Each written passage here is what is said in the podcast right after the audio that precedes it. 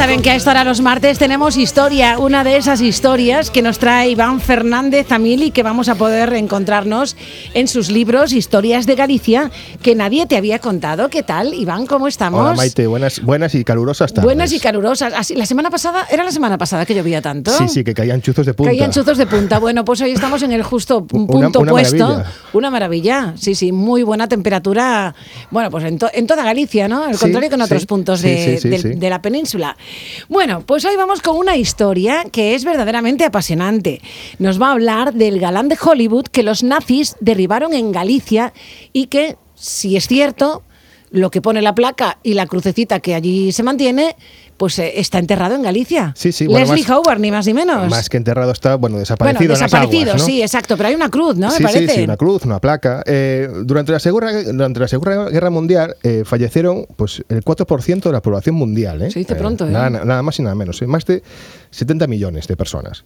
Entre todas esas personas, pues bueno, había un galán, un galán de Hollywood, que era por- fue por- coprotagonista de una de las, mejores, consideradas mejores películas de la historia, Lo que el viento se llevó. Exacto. Leslie Howard, como ya has dicho. Que era guapísimo, además. Sí, sí, se llama un tío elegante. Bueno, un galán, un galán, ¿no?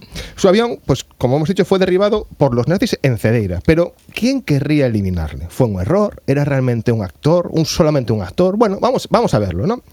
Leslie Howard Steiner había nacido en Londres en 1893. Entre las más de, de 20 películas que hizo en la década de los, de los años 30, la más popular, popular fue Lo que el viento se llevó, la película más taquillera de la historia. Si contamos con la inflación, es la más taquillera de la historia. ¿eh? Sí, sí, sí. Eh, en esa película actuaba como amante de Scarlett O'Hara. Tuvo pues una carrera larga, bastante larga y bueno, llena de bastantes éxitos. Y estalló la Segunda Guerra Mundial.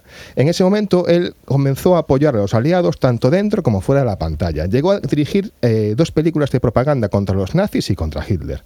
En aquella época, bueno, Alemania estaba en su momento álgido, ¿no? Estaba a punto de hacerse con el, con el control de todo el Mediterráneo. E Inglaterra, la pobre Inglaterra, parecía allí solita, perdida, ¿no? Así que en ese momento, pues Winston Churchill piensa en Howard como el mejor candidato para mediar entre los aliados y los países neutrales. Así que lo reclutaron en el Grupo de Operaciones Especiales, el PSOE. No el PSOE, ¿eh? El PSOE, ¿vale? vale, vale, En- aclarado. En el año 43 recibió, bueno, le, le dijeron, oye, hay que hacer esto. Una de sus misiones más importantes, hacer llegar a Francisco Franco un mensaje secreto para garantizar o intentar garantizar su neutralidad, ¿no? Para ello, utilizó como tapadera unas conferencias que había en el Instituto Británico de Madrid, de Madrid sobre Hamlet. Además, una de sus antiguas novias, una actriz española que se llamaba Conchita Montenegro, que fue, bueno, yo no la conocía, la conocí de estudiar esto, ¿no? Que fue la primera española en actuar en Hollywood Me he leído el libro de Conchita Montenegro. Cuidado, ¿eh? Que hay un libro sobre esta mujer. Lo leeré, lo leeré. Bueno, pues eh, fue una novia, había sido novia de, de Leslie, ¿no? Y esa novia le daba línea directa con el dictador, porque su prometido pertenecía a la familia de los Jiménez Arnau, que todos sabemos que están, bueno, Sí. totalmente emparentados. Bueno, se cree que efectivamente Leslie Howard mantuvo un cara a cara con Franco, con la excusa del actor para participar en una película sobre Cristóbal Colón, una película que quería producir, pues, Franco. Con la misión cumplida, Leslie Howard partió rumbo a Inglaterra, pero como sabemos, pues nunca llegó a su destino. El 1 de junio de 1943, con 17 personas a bordo, despegaba del aero- aeropuerto de Lisboa su avión.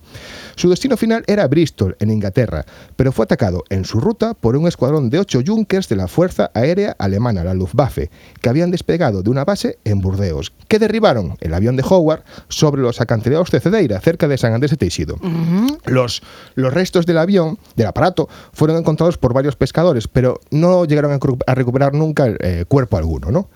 La gran incógnita pues era, eh, sigue siendo, ¿por qué un avión civil fue atacado en una ruta neutral? Ni Howard ni Franco realmente eran lo suficientemente importantes como para que Hitler ordenara Mandase semeja- un escuadrón. Claro, semejante despliegue, semejante ataque, ¿no?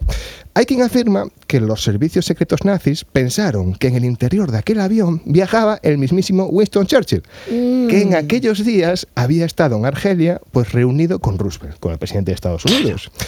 El mismo Winston Churchill escribiría una contundente frase sobre este tema años después. La leo, ¿eh? Sí, sí. Es muy curiosa. La brutalidad de los alemanes solo fue igualada por la estupidez de sus agentes. Es difícil entender cómo alguien podría imaginar que con todos los recursos de Gran Bretaña a mi disposición podría haber reservado un pasaje en un avión desarmado y sin escolta y volado a casa a plena luz del día. Esto en dijo fin, pues qué razón, tenía más razón que un santo. Exacto. Bueno, eh, sea como sea, en el año 2009 se inauguraba una placa que recuerda a los 17 fallecidos, 13 pasajeros y 4 tripulantes a casi 2 kilómetros de Cedeira, en Acapelada, donde fue derribado el avión. Está a medio camino entre la capilla de San Andrés de Teixido y el mirador de, de Agarita de Herbeira, ¿no?